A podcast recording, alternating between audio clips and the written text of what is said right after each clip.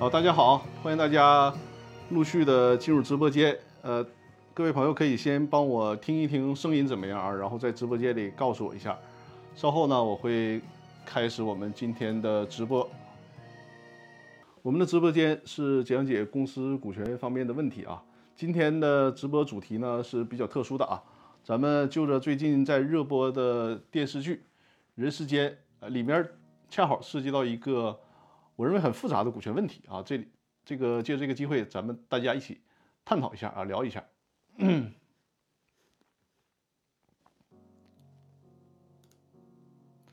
好，各位好啊。呃呃，声音很好是吧？对，现在看到我了，呃，大家稍等我一会儿，我因为我需要把这个幻灯片里面加上一个海报，一会儿直播快结束的时候，我会告诉大家这个海报是要干什么用的啊，所以说大家稍先稍等我一下。嗯。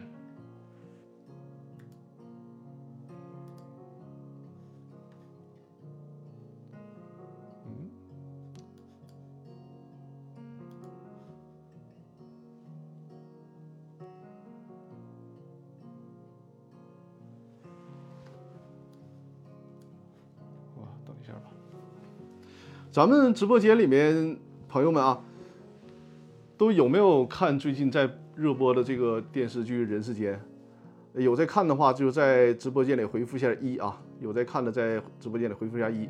我看看有多少人是在看这个电视剧的，因为我们今天讲的这个话题呢，可能需要大家多多少少对这个剧情有一些了解啊。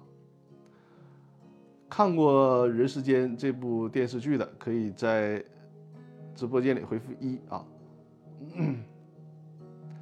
呃，看了部分有了解，对，实际上今天来看直播的朋友，可能就是呃央视的这个今天晚上播的这两集，可能就会呃播的第一集吧，可能会看不到了，嗯。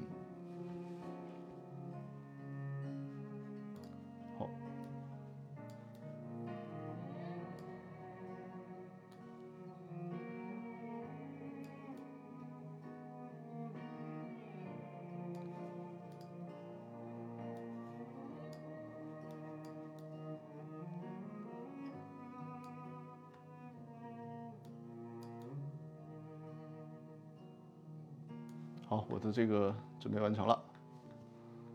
呃，感谢有朋友分享了我的直播啊，看来是我的老观众了。呃，欢迎大家把我的直播呢分享给身边有需要的朋友啊。然后我是展示一下二维二维码吧啊，把这个二维码展示给大家看一下啊。就是还是老规矩，我们有任何的问题呢，都可以在这个。我的微信公众号里面进行留言提问。当然了，我们今天的主题部分呢，就是先讨论咱们今天要讨论的这个问题啊，就是有关一段情节啊。咱们准备就要开始。呃，在直播间的朋友，如果是看过《人世间》的啊，在直播间里回复个一；在看过直播间的，呃，看过这个《人世间》的，在直播间里回复个一。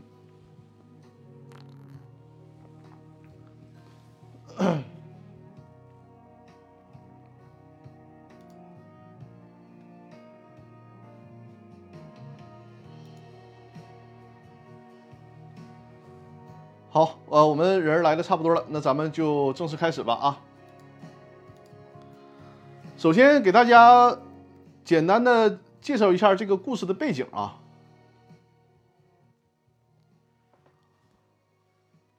对，给大家简单介绍一下故事的背景。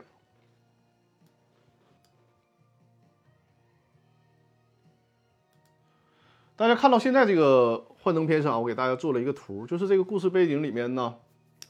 叫陆士斌的这个人，他呢有一个非婚生子啊，有一个非婚生子叫周南，呃，他是通过暴力啊和这个郑娟生的这个孩子叫周南的。后来呢，这个他是讲讲的一个是一个北方的故事嘛，在那个时候应该是六几年的。后来呢，改革开放以后，这个陆士斌就去了南方。在南方呢，就是发达了。然后呢，因为他自己已经不再有生育能力了，所以说就想要回他这个儿子周南。呃，几经周折吧，就是和这个骆斯宾呢和周南的关系算是恢复的不错，而且骆斯宾呢在南方经营了非常大的企业啊，叫骆氏集团。他为了就大家看这幅图啊，就是这里面说可能是提前剧透了，就这里面呃包括骆斯宾呢，包括周南呢，后来在剧里面都死掉了。那呃实际上呢，在这之前啊，骆斯宾他就写了一个遗嘱啊，写了一个遗嘱。这个遗嘱的内容是什么呢？是说他想。培养他这个唯一的儿子，就是让他的一个心腹员工啊，叫彭新生的，代持骆斯宾的股权，直到周南长大成人以后，当了董事长以后啊，把这个骆斯宾的股权完全的给到周南，这是他的一个遗嘱。但很不幸的是呢，去美国留学期间啊，呃，出现意外身亡了。而之后呢，骆斯宾也是很戏剧性的，在国内因为。发生了纠纷，被应该是周南的继父啊给打死了，就是这样的一层关系。这里面啊，电视剧里面其实演的就已经很纠结了，但这里面作为我们我们法律人啊，看到这个的时候，就产生了一个很大的疑问。当时我就产生了很大的疑问，这个问题啊，就是，呃，当当时啊，这个骆斯宾他是有一个现任妻子的啊，叫曾山，有这样一个现任妻子，而且这个现任的妻子呢。是很想要洛斯宾在这个洛氏集团的股权的，甚至于说，呃，这个周南的继父，也就是我们这个剧里面的主人公啊，周炳坤，把洛斯宾打死之后，曾山呢，以说他作为家属嘛，谅解这个洛斯宾的，呃，谅解周炳坤的前提，就是要让洛斯宾所有的股权，他企图把这个洛斯宾。在洛氏集团的股权全都拿回来啊，就是这么一个故事背景。那我给大家把这段啊，我这光讲解也没啥意思，对吧？给大家做把这个视频给大家看一下啊。声音我不知道，可能可能声音会稍微差一点，大家看一下这个视频，我给大家放一下。稍等一下啊，给大家准备了这个视频，看完之后咱们讨论啊周南出任董事长前由彭新生代。为确保彭新生任职合理合法，本人名下股权全部划归彭新生代持，直至周南接任，遗嘱宣读完毕。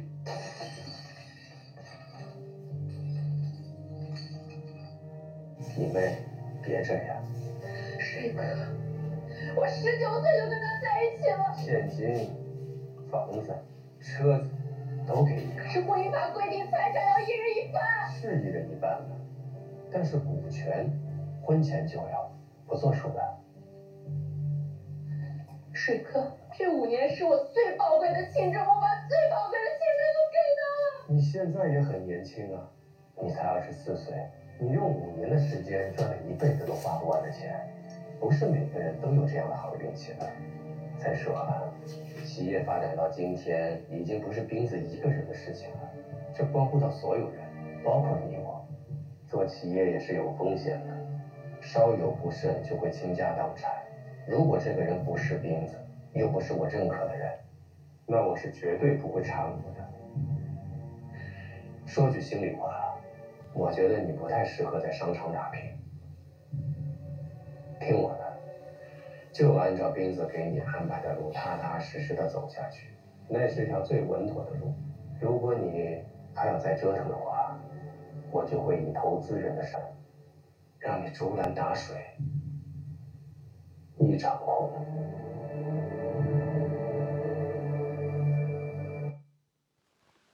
嗯，视频看完了啊，大家对这个故事也应该多少有了解了，对吧？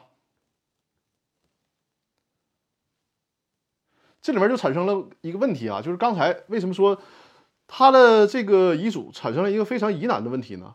大家。听得很清楚啊，这个彭新生呢，他是洛斯宾的一个心腹啊，就是公司的一个高管。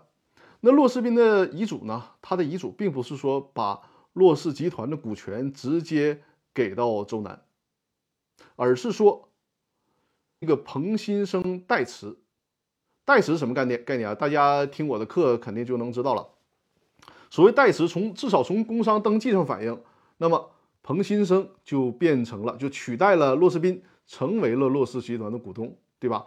他实但是呢，他的实际关系，将来啊，这个他的遗嘱条件成就了之后，这个遗嘱的条件就是周南成为了洛氏集团的董事长之后，彭新生呢再把这个股权，就是恢复周南的股东身份，再把这个股权呢给到周南啊，这个是遗嘱他的立遗嘱的这样的一个要求。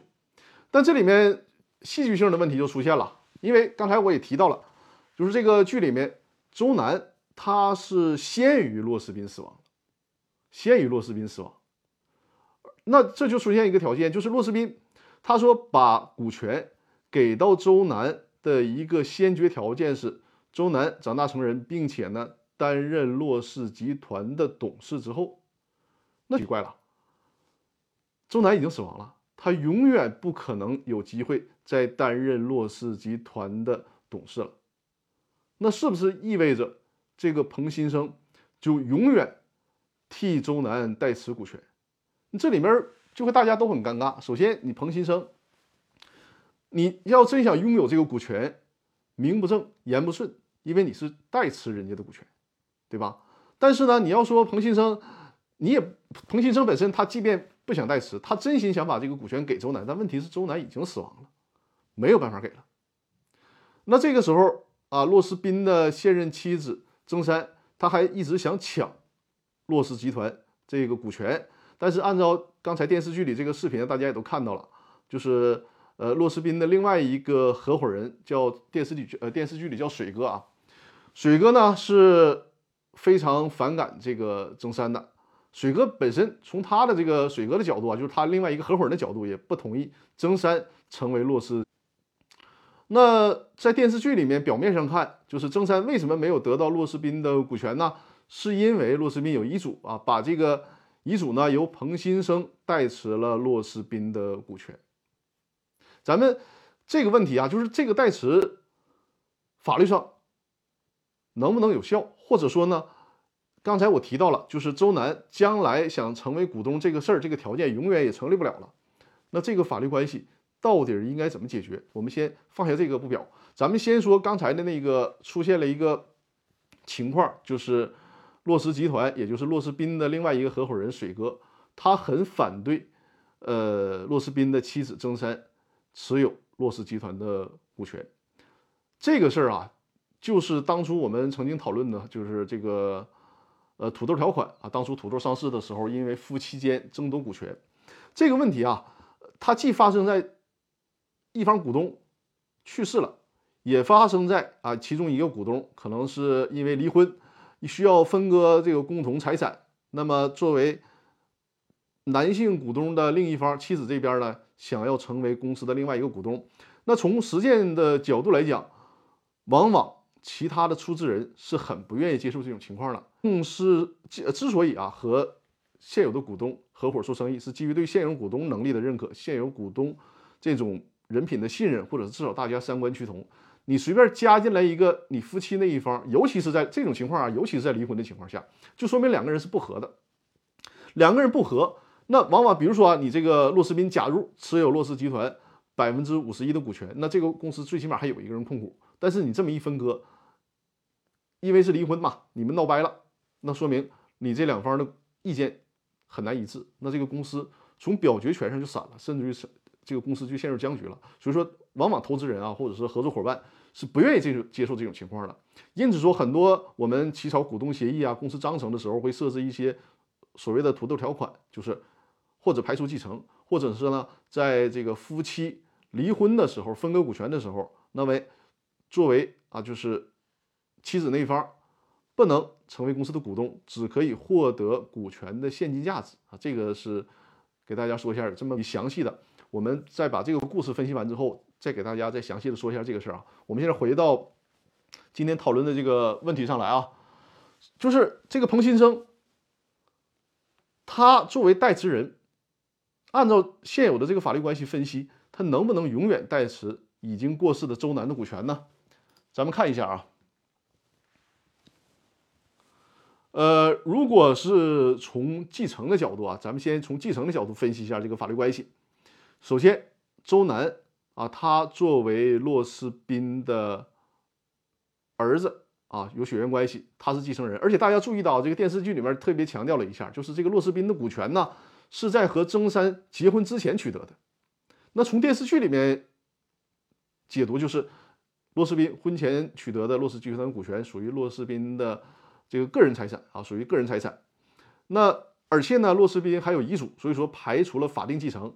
这个曾参他既不能要求继续分割骆斯宾的股权，而且呢，虽然他作为一个法定的继承人，但因为骆斯宾有遗嘱，把他的法定继承权也给排除了，这个继承权就全都给到周南了。但是呢，因为周南先于这个骆斯宾死亡，那就会出现周南的母亲啊，周南的母亲形成一个继承的关系。所以说，如果从这个角度来讲，那么骆斯宾的股权应该是由这个郑娟啊，郑娟就是周南的母亲郑娟啊，应该由郑这个周南的母亲郑娟通过代位继承的方式给继承回来。这是从继承关系的角度啊。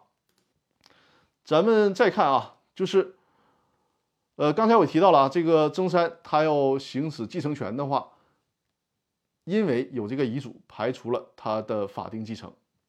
那现在这个问题就。比较纠结了，就是说你即便咱说郑娟，你有这个法定的继承权，但你也得不到，为啥得不到？因为这彭新生给代持了，彭新生给代持了，问题又回来了，对吧？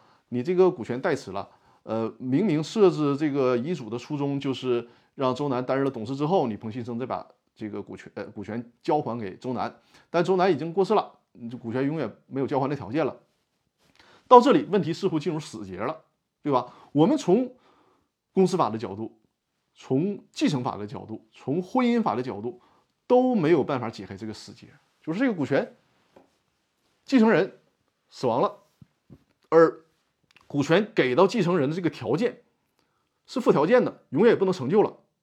你在公司法上，在婚姻法上，在继承法上找不到答案。但后来我在研究这个问题的时候，忽然想到，实际上这个事儿是什么呀？他。大家看啊，这个是什么？就是这个骆斯宾委托彭新生替他代持股权，将来周南成长成人之后，成为公司的董事之后，把股权给到他，这实际上是一个信托的关系啊，是信托的关系，这就好办了，就有法律依据了。我们去在信托法里面找这件事儿的解决方案就行了。大家要记住，记住啊，这种关系就是典型的信托关系。骆斯宾。把他的股权财产发生了转移，给到了彭新生，但是呢，并不是真实真实目的不是说把这个股权赠送给了彭新生，不是的，而是说委托彭新生管理，因为周南还没有成年嘛，把这个股权给他，这公司就乱套了嘛，所以说委托彭新生来处理，怎么处理呢？就是如果周南还活着啊，当他成为公司的董事之后。再把这个股权给到他，这是很典型的一个信托。我们现在包括很多的金融机构啊，或者是呃有相关资质的这个，包括保险的类似的这个这个相关的公司啊，是有家族信托这种产品和服务的。它实际上就是典型的一个信托关系。那好了，咱们就来看信托法，咱一起来找答案啊。咱们的国家的信托法呢，是二零零一年十月一号开始实施的。当然，这个电视剧发生的背景是一九九几年，大概是九一年或九三年了。就是那个时候，当然你就没有办法适用信托法了。但是我们就事论事，假设说这个事儿啊，骆斯宾这个事儿是在现在，那么我们是可以通过这个信托法把这个死结打开的。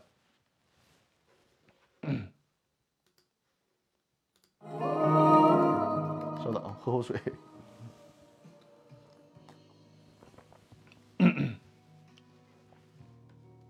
看信托法的第四十八条啊，这里面说呢，受益人的信呃受益人的信托受益权可以依法转让和继承，但信托文件有限制性规定的除外。就说咱们看一下啊，如果这个信托没有设置条件，就说什么呢？就说你这个彭新生替我管理。到此为止了，没有说你彭新生替我管理。呃，到了周南当董事的时候呢，你再交还交还交还给他，没有这个说到，就是说你这个彭新生替我管理。那么他的继承人啊，他的继承人刚才我们梳理了，就是这个通过代位继承的关系，郑娟是可以得到这个。提示他的这个遗嘱里面，也就是说这个信托里面是附了条件的，附了什么条件呢？就是说这个股权给出去，他的条件就是周南要担任董事。所以说，如果你还只看这一条的话，这个问题还解不了。咱们继续往下看，信托法的第五十二条。信托法的第五十二条呢，规定的是，呃，信托不因委托人或者是受托人的死亡。那咱们现在谈的这个电视剧里这个真实的，呃，电视剧里这个案例啊，电视剧里的案例就是说受托人死亡了。那么信托不因为受托人的死亡而终止。哦，就为了大家看的方便，我把这个我们需要的文字啊，用橘黄色标注出来了。就是说，信托不因受托人的死亡而终止。那现在本来这个受益人是周南，但是周南死亡了，但这个信托关系在继续存在，继续有效。也就是说，你这个新富人啊，公司的高管彭可以代持股权，依然可以代持股权啊。到这一步。这个遗嘱或者说这个信托都是有效的。接着看《信托法》第五十三条，这里面规定什么呢？有下列情形之一的信托终止，因为你看啊，我们说所说的死结就是这个股权，现在让彭新生代持，正常情况下，如果让这个信托继续的话，那么应该继续往下走，继续往下走就是将来有一天交给周南，但是现在显然。这个将来这一天永远无法到来了，那怎么办？就得考虑咱们把这个信托终止了。信托终止怎么终止？找信托法上的法律依据。我们发现，哎，恰好我们找到了这样的法律依据，就是信托法的第五十三条，其中第三项就说信托目的的呃信托目的已经实现或者是不能实现。已经实现什么呢？假如说周南没有过世。那将来有一天他长大成人了，担任了这个洛氏集团的董事长，那么彭新生就把代持的股权交给周南，这个任务完成了，信托就终止了，对吧？那现在的情况就是，显然信托目的不能实现，因为很不幸周南已经过世了，永远也成就不了士兵的那个目的了。所以说，基于这种情况，这个信托关系就应该终止了。明白了吧？就是这个很关键的一步已经走出去了，就是我们在这个时间点上就应该主张信托关系终止了。接着来看，就是信托法的第五十四条。信托法的五十四条还是啊关键的文字，咱们用橘黄色标注，直接看就可以了。就是信托文件为主规定了。首先啊，他说信托终止之后怎么办？如果信托终止了，信托财产。归属于信托文件规定的人，就是如果当初这个洛斯宾，他可能预，其实他真的很难预料，他怎么能想到他的儿子走在他前面呢？对吧？如果洛斯宾当初考虑的很周全，说，哎呀，万一万一啊，就是周南可能比我先走，那么我应该怎么办？如果有这样的规定的话，那信托终止之后，那就按照这个信托文件的嘱咐交给下一个承这个这个承受这些财产的人。但很显然呢，没有做这样的规定，那么就是这一条，橘黄色部分，呃，信托文件没有做规定的，就是信托终止之后，这个财产交给什么人没有做规定的，那么按照下列顺序确定归属，一定要记住啊，下面大家看到了两个顺序啊，就是相当于说有两种人可以获得这个信托财产，但是呢，一定要按照顺序，第一个顺序就是人家优先。当没有第一个顺序的人的时候，才会轮到第二个顺序。那这是什么情况呢？就是，呃，信托文件里面没有做出这个在在终止之后没有对财产做出一个规定的话，那咱就往下捋啊，就是说按照下列顺序确定。那第一个顺序就是受益人或者其继承人，他就会发现读到这儿的时候，这个疑难问题终于解开了，是什么？显然，信托终止了。刚才我提到了，就是。这个信托的目的永远也实现不了不了了。这个周南他永远没有机会担任董事长了。信托关系终止，信托关系终止之后，信托财产怎么办？先考虑给受益人。但是呢，这个情况就是受益人周南他本身他已经不在了，那么就交给周南的继承人。谁是周南的继承人呢？显然，因为大家一定要注意啊，这个周南是先于周南的父母，显然就是周南的继承人，就是这个关系啊。看这个图，就是梳理到这儿，大家就清晰了，这个图的意义就出现出现了，信托关系终止了。那么周南很不幸，先死亡了，交给他的继承人，他的继承人是谁呢？是法定继承人啊，他的父母就是郑娟、骆世斌。但是呢，因为骆世斌也去世了，那么这个时候应该由骆世斌继承的份额就会落到曾山手里边，啊，就会落到曾山手里边。通过这个关系就会发现了吧？实际上，如果咱们从假设说啊，那个时候就这个事件发生的现在有信托法来支撑的话，那么他的妻子曾山不会像水哥说的那样什么也得不到的。他是通过这层继这层继承的关系，还可以得到骆世斌应该得到的那一部分。大家懂这个意思吧？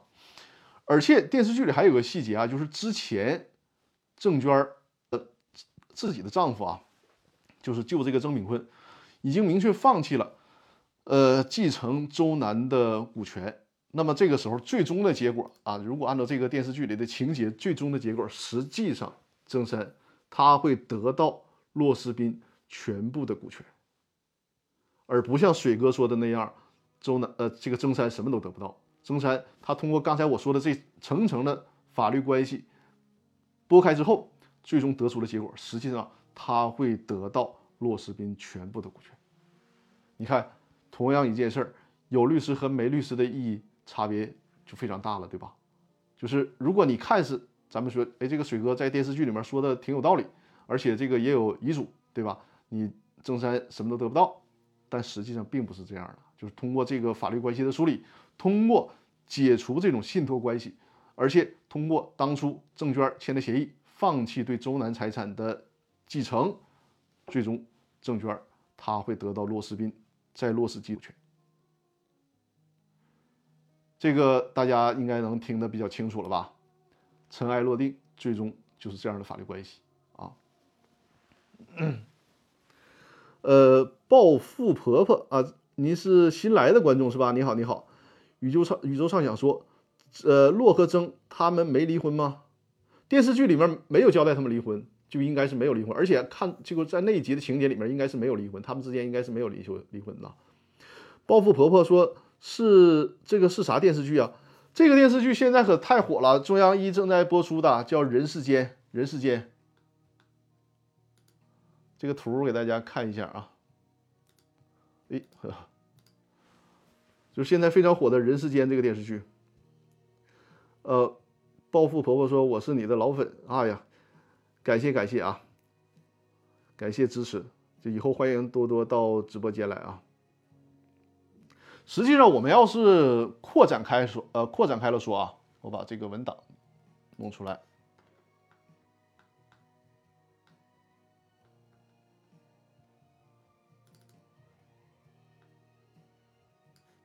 就咱再多说一个啊，咱今天展开了说，展开了说啊。你看这个呃，暴富博说一直在听你的《公司法大爆炸》，谢谢谢，你是从那个喜马拉雅 FM 这个平台上过来的是吧？非常感谢啊。包富伯伯说今天是第一次下载这个直播，是的，呃，大家能来这个直播间，其实都是呃特意为了我下载易直播这个软件的，因为现在这个易直播软件确实没有抖音的这这这些。软件火啊，一直播平台算是一个比较冷门的平台了。啊，继续，郎总啊，郎总来了，欢欢迎欢迎啊！呃，下周我在这个直播结结束的时候会给大家做一个下周的预告啊。下周我会和郎总找搞一次联合直播，为什么搞联合直播呢？结尾的时候跟大家交代一下啊。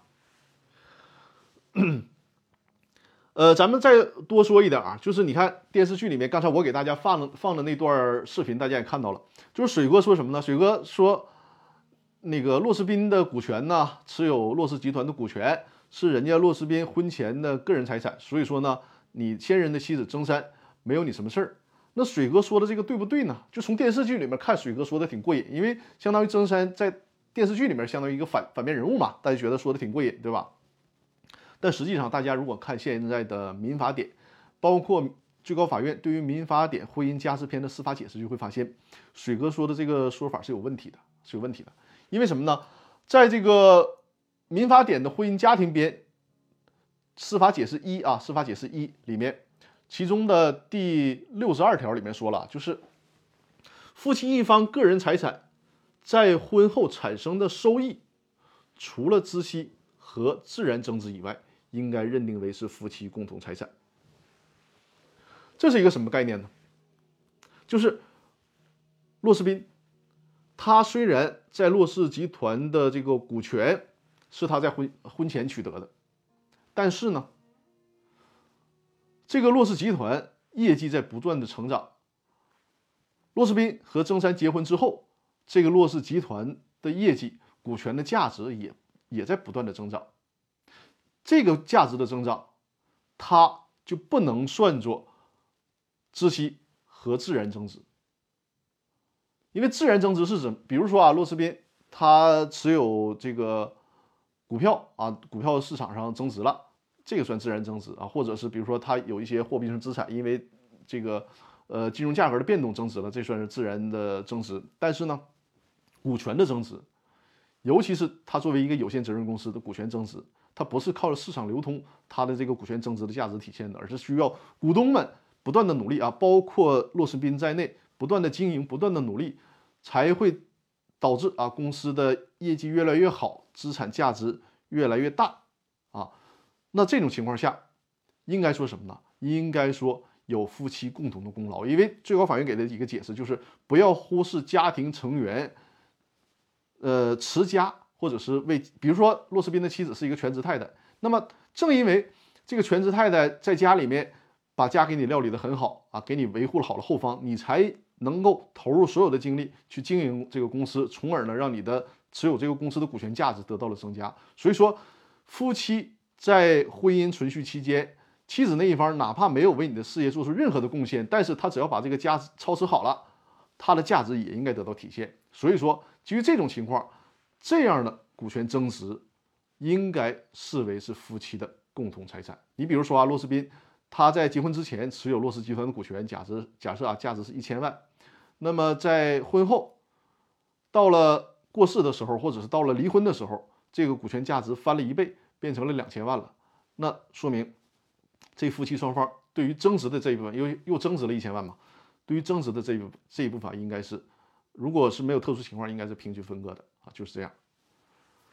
呃，报复婆婆说雷佳音，呃，对，就是雷佳音演的人世间，包括我现在的背景音乐啊，也是。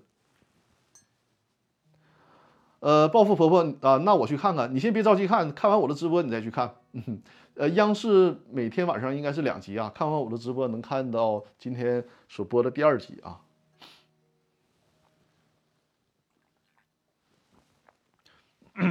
那就是今天啊，是对这个问题的一个回复啊，呃，也不算回复吧，就是对这个主题的一个讲解，对这个主题的讲解。好，呃，下面咱们就进入传统的环节啊，问题的解答。因为在开播之前，也是有好多朋友已经在直播间留言提问了，咱们 开始问题的解答的环节啊，问答环节。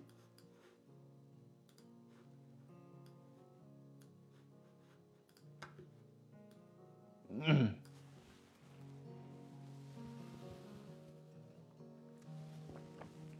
好，咱们看第一个问题啊。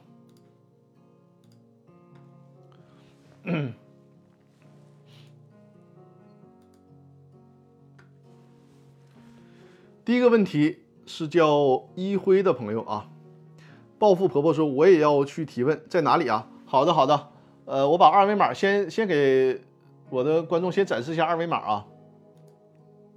这个二维码，就是你扫描这个二维码，或者呢直接在微信公众号里面搜索“公司法大爆炸”，关注这个微信公众号，直接在上面留言就可以了，直接就可以留言提问。正好说一下我直播间提问的规矩啊，就是说按照大家提问的时间顺序进行解答啊。即便是我们收看回放，因为我的直播是可以看回放的，即便是收看回放的时候看到这个二维码，也可以扫描二维码进行提问。我会在下次直播的时候给大家进行解答啊。就是谁先提问。就优先解答谁的问题啊？就按照这样时间顺序。如果是这次直播解答不完，我一次直播，就是这个规则。在喜马拉雅 FM 的朋友呢，如果仅是收听回放，看不到二维码也没有关系，也都是直接，也都是直接在《公司法大爆炸》的微信公众号里面关注这个公众号之后留言提问就可以了啊。正好是回复一下暴富婆婆的这个问题啊。好，咱们回到今天提问的问题本身。一辉的这个这个问题啊，一辉的问题呢是张律师啊，什么时候讲一讲公司法修正草案呢？尤其是修正后，对于目前公司法变动较大的地方，请张律师给补补课。是这样啊，就是现在我看到了也有很多大学的教授在讲这个问题啊，但是我说，因为我讲的都是解决实务问题的，呃，我的其实我的课程啊，受众不是给讲给法律专业的朋友，而是讲给这些非法律专业的企业家朋友们的。为了解决大家现实当中的问题的，所以说呢是最实实在在的。什么时候公司法的这个征求意见稿正式的通过了，就整个的新公司法正式通过了，它就是哪怕还没有实施都没有关系啊，只要这个公司法新的公司法的内容确定下来了，那个时候我开始给大家进行讲解。因为现在毕竟是一个征求意见稿，我们别费了很大力气讲解完了，然后有一些点在这个定稿的时候。嗯，并没有最终确定，这个浪费了大家的时间精力，尤其是我们做企业的朋友，一个是时间宝贵，另外一个呢就是你可能我给你讲完了，你的这个东西已经过已经这个记在脑子里了，结果法律人家没按照这么改，反而耽误事儿了，对吧？所以说咱们这个啊，就是在公司法新的公司法修正定稿了之后，咱们再开始 再开始讲这个新的公司法啊。一辉的下一个问题就是刚才听直播的回放，想到还有个问题，请张律师谈一谈：自然人股东的一人公司和法人股东的一人公司在人格混同方面的区别。法人股东一人公司的风险小一点，这个区别啊，就是从人格混同的角度区别不大，只要是一人公司都适用人格混同，就是默认认为你人格混混同啊，除非你自己拿出证据证明财务是独立的，比如说每年都有审计报告，呃，财产呢，股东。和公司之间没有任何混同的情况，拿出这样的证据来证明。自然人的一人公司和法人的一人公司唯一不同是什么呢？就是一个自然人只能设立一个一人公司，而作为法人啊，法人股东呢，他可以设立多个一人公司，这个是最大的区别。其他的对于人格混同的认定没有什么区别啊。这是对议会这个问题的回复。呃，议会有没有在直播间啊？这边再强调一下，就是我们提问的朋友啊，大家一定要守在直播间。这样呢，我在解答的时候，咱们能有一个实时的互动。可能对于哪些问题的点，你通过实时互互动，把这个事实部分陈述的更清晰，或者是把问题的部分解答的解释的更明白，那我的回答就会更有针对性啊。就大家在微信公众号后台提问之后，记得一定要在直播间守在直播间里面，然后我们进行互动的解答。因为你像一周。才有一次这样的解答的机会，能轮到大家的问题，也是一个比较难得的机会，大家一定要珍惜这个机会啊！好，现在是宇宙畅想的问题啊，宇宙畅想的问题，大家看一下屏幕。说张律师你好，请教以下两个问题，咱们先看第一个问题啊。第一个问题呢是有限公司默认按照实缴出资比例分配利润，那如果约定出资比例与拥有股权比例不一致的时候？比如说约定的出资百分之一，但持有的股比呢是百分之七十，那么是否意味着应当按照百分之股比分配红利？也就是说，在约定了持有百分之七十股权的情况下，是否意味着表决权和分红权的比例都是百分之七十了？还是需要特别说明吗？这是宇宙畅想的问题啊！呃，宇宙畅想，你应该是在直播间吧，对吧？在直播间告诉我一声，因为好像刚才我看到你在直播间。呃，你这个问题啊问的还是不够清晰啊，不够清晰。呃，在的，好的，好的，太好了，就这个就就就比较好了啊，就是因为正好不够清晰，咱们可以在直播间进行进一步的确认。呃，你说的这个就是出资比例百分之一，但持有的股权比例是百分之七十，这个地方你就需要解释一下了，为什么是出资是百分之一，然后持有百分之七十呢？如果我猜想啊，我先替你解释一下，是不是意味着这个概念？比如说。呃，你们这个公司章程上、工商登记上，你呢登记是百分之一的股东，但实际上呢，比如说你这个公司注册资本是一百万，你如果登记百分之一的股东呢，你的出资金额就应该是一万块钱，向公司出资了七十万，我你这个问题是不是这么理解啊？宇宙畅想是不是这么理解？是的话告诉我一声，或者是有应该做其他的理解，也是在直播间告诉我一下啊。我们先假设说我的这个假设，如果这个假设是这样的话，那它是不是相当于说公司章程、工商登记只登记了百分之一的股权，对应的注册资本是一万块钱？但是呢，实际向公司投了七十万，那是不是就应该享有七十万的分红比例？呃，宇宙上想啊，你这个还是不清楚，出资百分之一，约定百分之七十，那是不是意味着，比如说你在公司章程上 约定的是百分之七十的股权，但你只实缴了出资一万块钱呢？是这个意思吗？那如果是这个意思的话，那这个问题就太简单了。我猜想你应该不是这个意思。章程上登记百分之七十，你实缴了这个百分之一，就是比如说还是一百万，你对应的注册资本你应该缴的注册资本是七十万，但你现在只缴了一百万。那如果按照实缴出资比例分红，你就能只假设啊，假设其他人都已经完成了出资义务，那你就只能获得很小的一一份这个分红了，就达不到百分之七十。呃，宇宙算想说，不是说出资比例和持有股权不一样吗？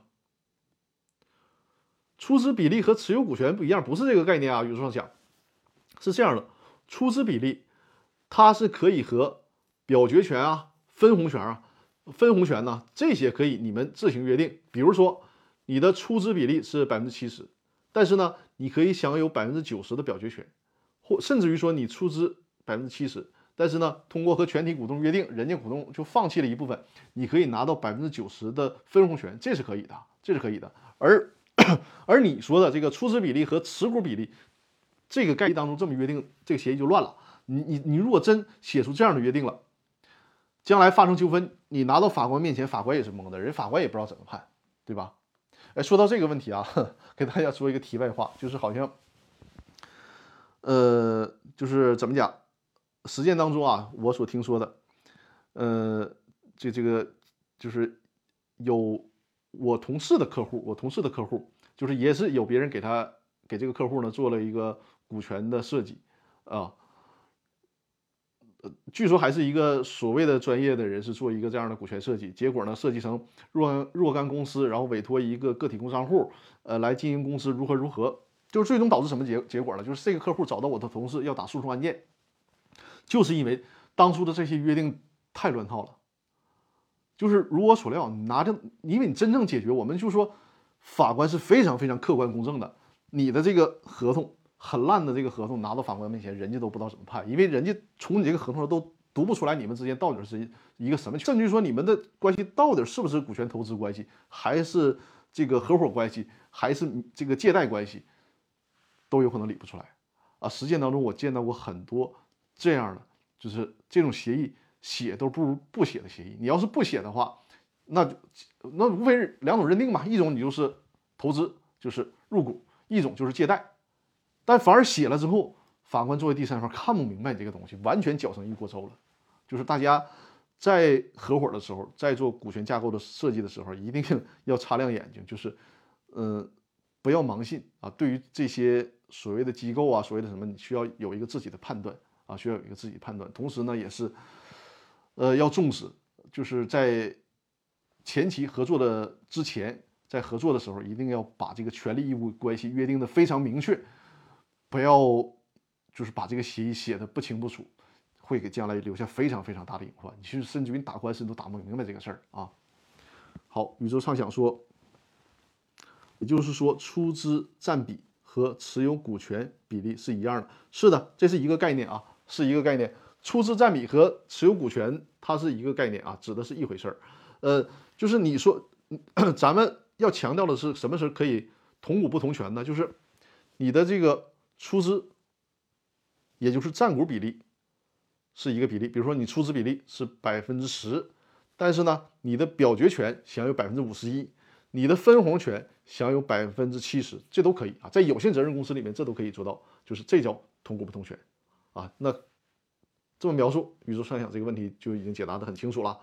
你看，这就是在直播间的好处啊！再次强调一下，大家一定要像宇宙设想这样，就是提的问题，呃，在直播间咱们进行互动探讨。否则的话，你看你提的这个问题，我可能答的根本就不是你要想了解的这个实际状况啊。呃，宇宙畅想的下一个问题就是，呃，我看看应该还有在还有一个问题好。宇宙畅想的下一个问题啊，如果现在在这个微信公众号上留言呢，我们就只能留到下一期进行解答了。目前是宇宙畅想有一个问题，然后后面还有一个朋友有一个问题啊，就是再有两个问题，今天的这个问答环节就到这儿啊，因为直播的时间快要到了。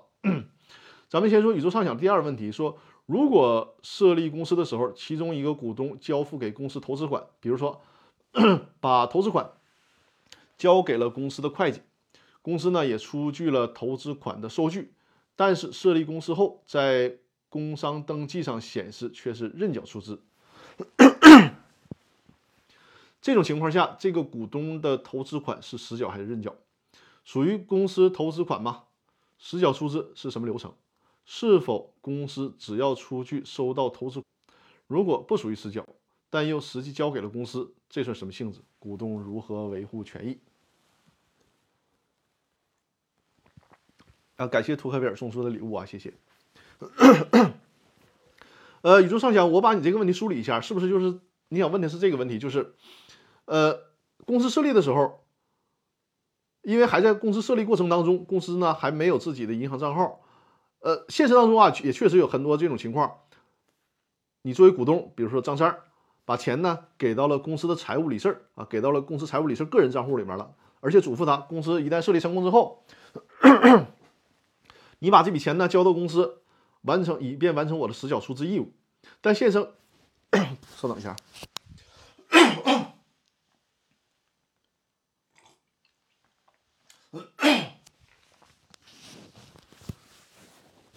好，大家帮我听一下声音，应该没问题吧？刚才麦克风摘了一下。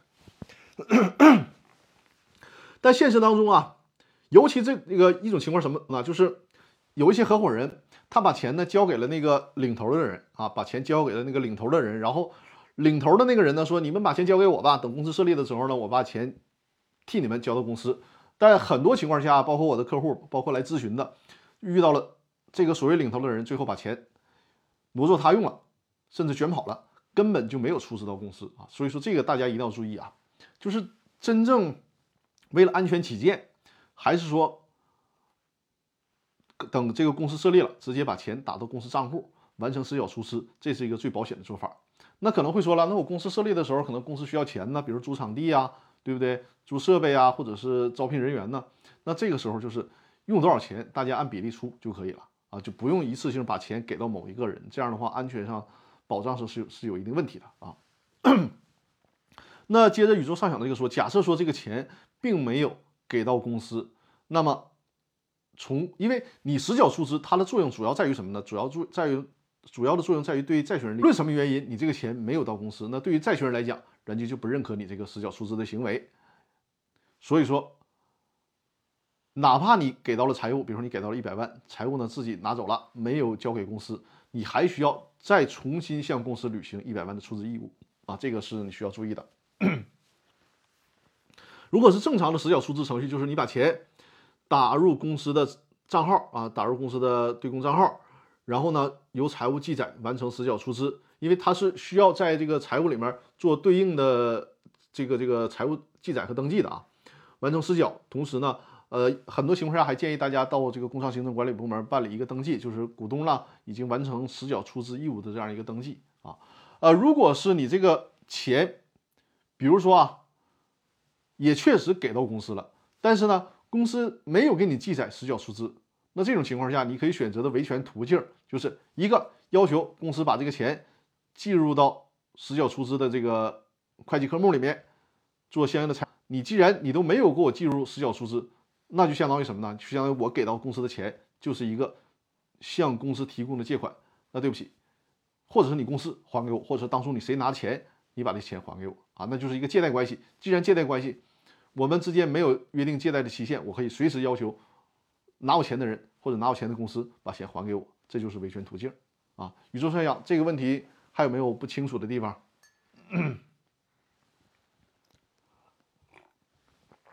欢迎大家关注我的直播账号啊，也欢迎大家把我的直播呢分享给身边需要的朋友，包括微信微信群啊、微信的这个朋友圈等等啊。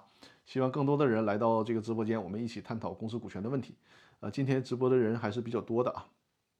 宇宙上有说，公司出具投资款的收据，但工商登记是认缴。呃，尽可能的在工商登记也办理这个实缴的登记啊。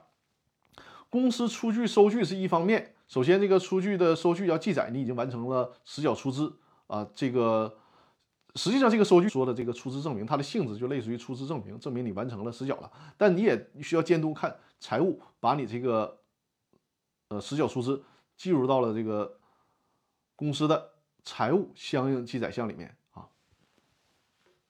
好，咱们看今天呃公众号里面留言的最后一个问题是呱呱的提问啊，也是我的老观众了。呱呱有没有在直播间？在的话告诉我一下。呱呱的问题是这样的，他说张律师后面下面这个图是我替呱呱画的，因为就他这个问题是比较绕的，为了让呱呱以及我们所有直播间的朋友看得更清楚啊，就是这个关系理得更顺，我为他画了这一个图表，便于大家去查看啊。呃，我这个图表我得稍微往上踹一点，有个字被挡住了啊，稍等一下，我把这个往上踹一下啊。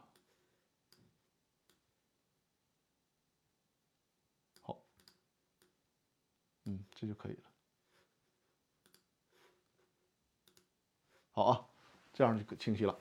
呃，呱呱的提问呢是说，张律师，本周请教一个问题：A 公司是上市的国有股份公司，A 公司的全资子公司 B 公司，B 公司呢通过投资 C 公司，C 公司又持有 A 公司的股权，C 公司为公司的员工持股平台，这样有没有什么法律问题？首先啊，就我不建议大家。来问这种开放式的问题啊，这种开放式的问题外延太大了，没有给没有办法去给你回复，因为我不知道你真正想了解的到底是什么法律问题。就是咱的提问呢，尽量的具体明确，这样我会有的放矢的给大家去解答。呃，嗯就是你说的这个法律关系，我这个图我倒是给你画出来了，就是这样的一个法律关系，相当于什么呢？就是 A 公司它是一个股份公司，入股了 B 公司，而且是百分之百持股。然后呢，B 公司又假设啊，这个持有 C 公司百分之七十的股权。同时呢，呃，C 公司它作为 A 公司的持股平台嘛，它还要装入一部分 A 公司的员工，然后呢，由 C 公司持有 A 公司的股份。实际上，这就是这就是一种交叉持股了，交叉持股了。从这个股权结构上来讲，什么明显违反法律禁止性规定的地方，只是实践当中需要注意。呃，这种交叉持股，法律呢并不禁止，但是呢，绝对不允许百分之百的交叉持股啊。比如说 A 公司持有。C 公司的股权百分之百，然后呢，C 公司百分之百在持有 A 公司的股权，这就会导致股东消失了。你会发现没有这个这个两个公司之间没有任何真正意义上的股东了。这个是说这个是不行的！这个你这样的公司你在工商部门登记的，人也不会给你登记的。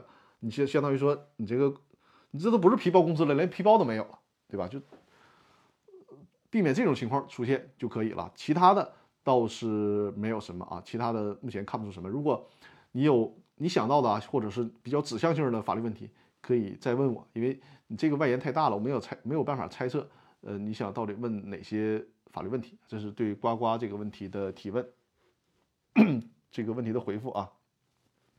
好，咱们的时直播时间快要到了啊。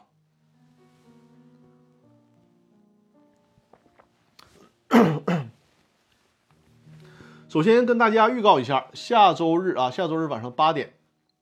如果没有特殊情况的话，下周日晚上的八点呢，是和郎总，就是已经多次上了我的直播间跟我做联合直播了。跟郎总呢会搞一次联合直播，因为他是专门做企业，包括整个员工体系啊，这个激励机构考核机制的建立，非常专业的一个人力资源的专家。郎总，你可以在直播间留言说一下你的。就是整个为企业提供服务的一个大的方向，包括下周想和大家分享的一些内容的梗概，都可以在直播间里留言。因为现在郎总就在我们的直播间里面。下周日晚上的八点，我会和郎总啊搞一次联合直播。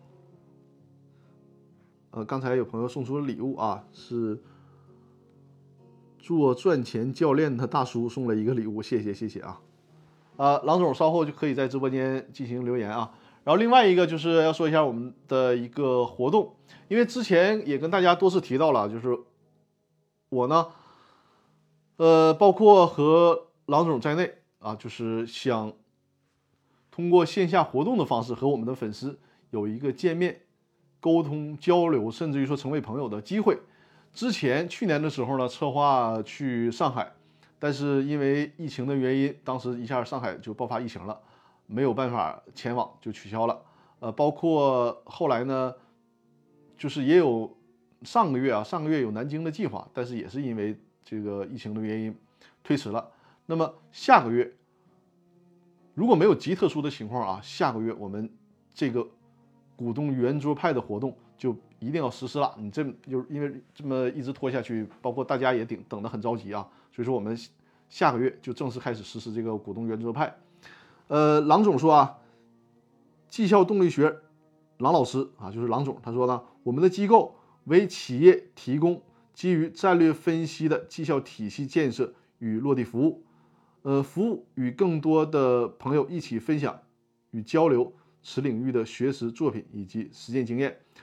是的，呃，郎总在下次直播的时候啊，会给我们带来一些他正在经办的真实的案例，因为现在的企业老板呢，这个人呐。是最难管理的啊，最难管理的。怎么把这个人，首先呢，使得员工有工作的积极性、效率更高，同时呢，如何合理合法的去淘汰不符合公司的员工啊？这个都是首先，他从绩效管理上是有是一个科学体系。另外呢，从法律上也是需要严加防范风险的，因为大家都知道，劳动法、劳动合同法实际上它。更倾向于保护劳动者的利利益啊，就是在劳动合同法里面呢，我们的公司、我们的企业反而是弱势的啊，就是你如果做的不规范，就会被起诉，甚至是会被行政处罚。所以说，为了解决这方面的问题啊，我和郎总一起，包括我们团队的于路律师啊，劳动法的专家，一起给我们的企业会提供这样的很专业的解决方案。呃，郎总说呢，绩效体系建设看似千人千面，但是呢，核心却是要锚定企业的战略，说的是非常对啊。这是郎总在直播间的留言。呃，郎总啊，这样，因为我们易直播这个平台，我觉得特别好啊，就是这个易直播的平台，呃。它没有那么多限制，不像什么某音是之类的啊，就是一整就说你导流如何。老总，如果你呃你认为有必要的话，这个你自己斟酌啊。就是你如果你认为有必要的话，可以把你的微信留在直播间里啊，就是让如有此需要的企业企业家朋友可以加你的微信啊。如果你认为有必要的话啊。因为这个易直播它是没有什么限流的措施的，说白了吧，我的这个直播间是给易直播强行拉来我们这些优秀的观众的，因为现在的易直播平台本身好像是是一个很小众的平台了。嗯，好，然后咱们说一下，就是下个月刚才提到了，咱们下个月呢要在这个济南搞一次股东圆桌派，呃，我。刚才也提到了，之前策划的是上海、南京都没有去成啊。呃，郎总现在在直播间里面留了他的微信啊，这样大家可能会看不清。我把这个页面调成蓝色，大家会看看清这个这个微信微信号啊。这是郎总的微信号，就是如果有此需求的企业家朋友啊，有此需求的企业家朋友可以加郎总的这个微信啊。呃，郎总，你可以再发一遍啊，就是微信冒号，然后什么什么，以便大家就是能看得更清楚啊，就是微信冒号，然后后面你的微信号就可以了。这是这个郎总的微信啊，就如果有企业家朋友想提前郎总，呃，研究这方面企业就是人力资源管理相关的问题，就可以加郎总的微信啊。好，咱们回到刚才的这个话题来啊，因为上海啊。之前包括已经有很多朋友报名了，没有去成，没有关系。四月份就一定会去上海啊，因为上海呢现在呃已经有两个地方可供我们选择了，就是搞活动的地方已经有两个地方可供我们选择了，而且已经是多次催促我们了，希望我们早点去。所以说四月份的时候我们呃会是上海这一站啊，把去年的遗憾补上，因为上个月本来计划是南京嘛。没有去成，所以说呢，三月份咱们就辛苦点跑两个地方，第一个地方是济南啊，第一个地方济南，然后呢，争取如果没有特殊情况，就是三月份的下半月，呃，这个这个月末的时候，我们会安排一次南京的行程啊。大家现在看到这个屏幕啊，下面这个二维码就是一个报名的二维码，这里面呢，就是因为我在搞，那么或者是。首先优先考虑的肯定是济南当地的企业家朋友啊，或者是你在呃周边城市，如果想过来也可以，就是有这个方便条件，你觉得能参加的话，那么也可以啊。对，郎总说第一站是鲁中地区，第二站是华东地区。呃，大家可以，这是一个报名的二维码。呃，先跟大家说一下，如果大家想报名的，首先我们这个股东圆桌派啊，它呢，因为我们是刚刚尝试这个活动。再加上为了保证大家的一个交流效果，因为我们实际上就是一个座谈的方式嘛，谈一谈大家各自遇到的问题，然后我们再通过座谈的方式呢，给大家一些解决的方案、意见或建议。所以说呢，我们接受就是最终参会的人数啊，除了我和郎总以外，因为我和郎总一起过去啊，除了我和郎总以外，最多只能是五个人啊，五位朋友，就是参会的只能是五位朋友。所以说呢。这个报名的二维码，大家看到的这个报名的二维码啊，呃，那个郎总啊，你帮我扫描一下，看看这个二维码，因为现在帮我扫描一下，看看这个二维码在直播间能不能顺利的扫描，不能的话，我就稍微调一下它的位置啊。呃，然后呢，大家这个如果想要报名，因为首先说一下时间啊，我们现在定的时间呢，初步想定在三月的十号啊，初步想定在三月的十号。具体地呃具体地点等大家这个报名确认完了之后，我们会给大家就是报名成功的人发电子的邀请函。在这个期间，如果是济南当地的朋友，呃，你觉得有非常适合的场场所的话，也可以推荐给我们啊。郎总说得往上一点点。好了，那我把这个二维码挪一下啊，稍等一下，这样吧，呃。放在哪儿呢？这个这个位置试一下啊。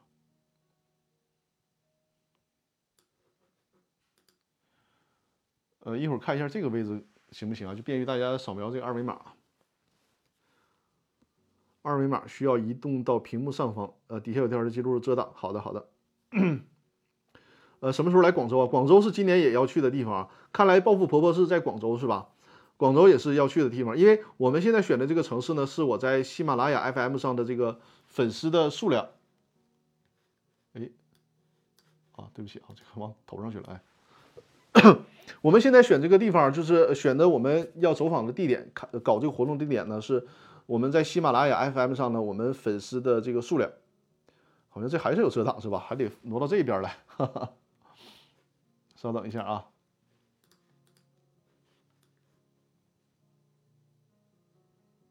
嗯，这个估计就没问题了啊。呃，这个粉丝较多的肯定是包括广州这一站是一定会去的，广州这一站是一定会去的。呃，郎总，你再帮我看一看这个二维码，看看这会儿怎么样啊？应该是没有遮挡了，帮我看一下，就是屏幕左上角这个二维码。然后呢，呃，大家报名之后，我这里面会需要跟大家说明一下，就是不是所有报名的都可以参会，因为我提到了没有办法，我们刚刚开始这个活动啊，就是我们的人数呢限制在五人以内，因此啊。呃，我们会根据大家报名的情况进行一个筛选，进行一个筛选。因为这里面报名，我们首先要求是这个公司的呃管理者以及公司的股东。另外呢，就是在这个二维码里面还会征集大家需要讨论的问题啊。如果就是大家提的这个问题越有越来越有针对性，我希望是参加这个圆桌派的朋友是带着问题来的。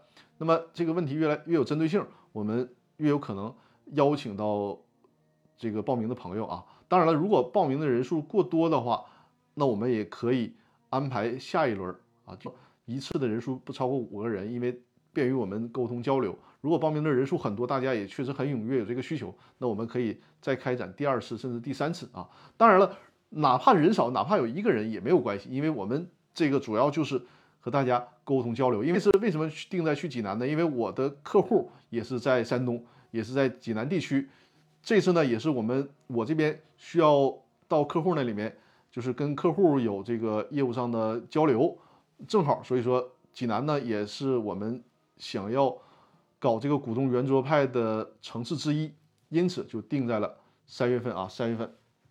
看一下时间是三月十号，因此就定在了三月十号，在这里面搞这个股东的圆桌派的活动啊。如果大家在直播间里面也恰好有济南的朋友，有想参加或者是能在这个时间到济南的朋友，就可以扫描这个二维码进行报名啊。郎总说了，欢迎大家保存上面的二维码。是的，大家可以截屏啊，截屏下来。另外呢，在明天或者后天的时候，我也会发我的微信公众号。把这个报名的二维码再次通过微信公众号的方式发给大家，可以进行报名，好吧？那这个就是今天在结尾处啊要和大家说的这个问题，就是股东圆桌派的活动，线下和我们的粉丝朋友们和我们的企业家朋友们见面的这个机会，从三月份开始啊，就把它推行起来啊，把这个活动搞起来。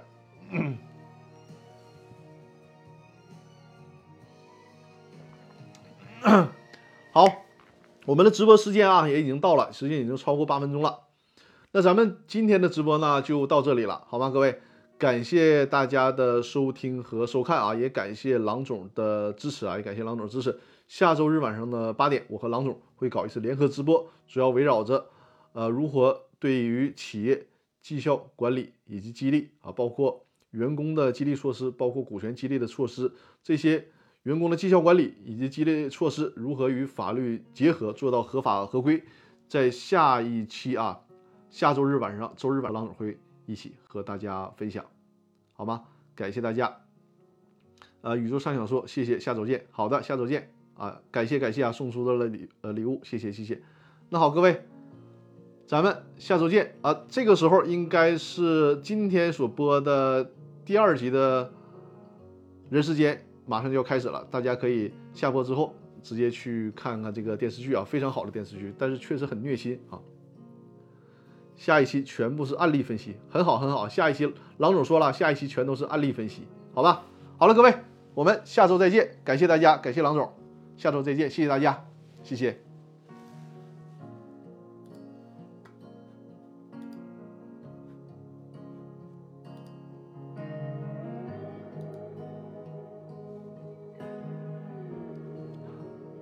对，追剧好，再见再见，谢谢。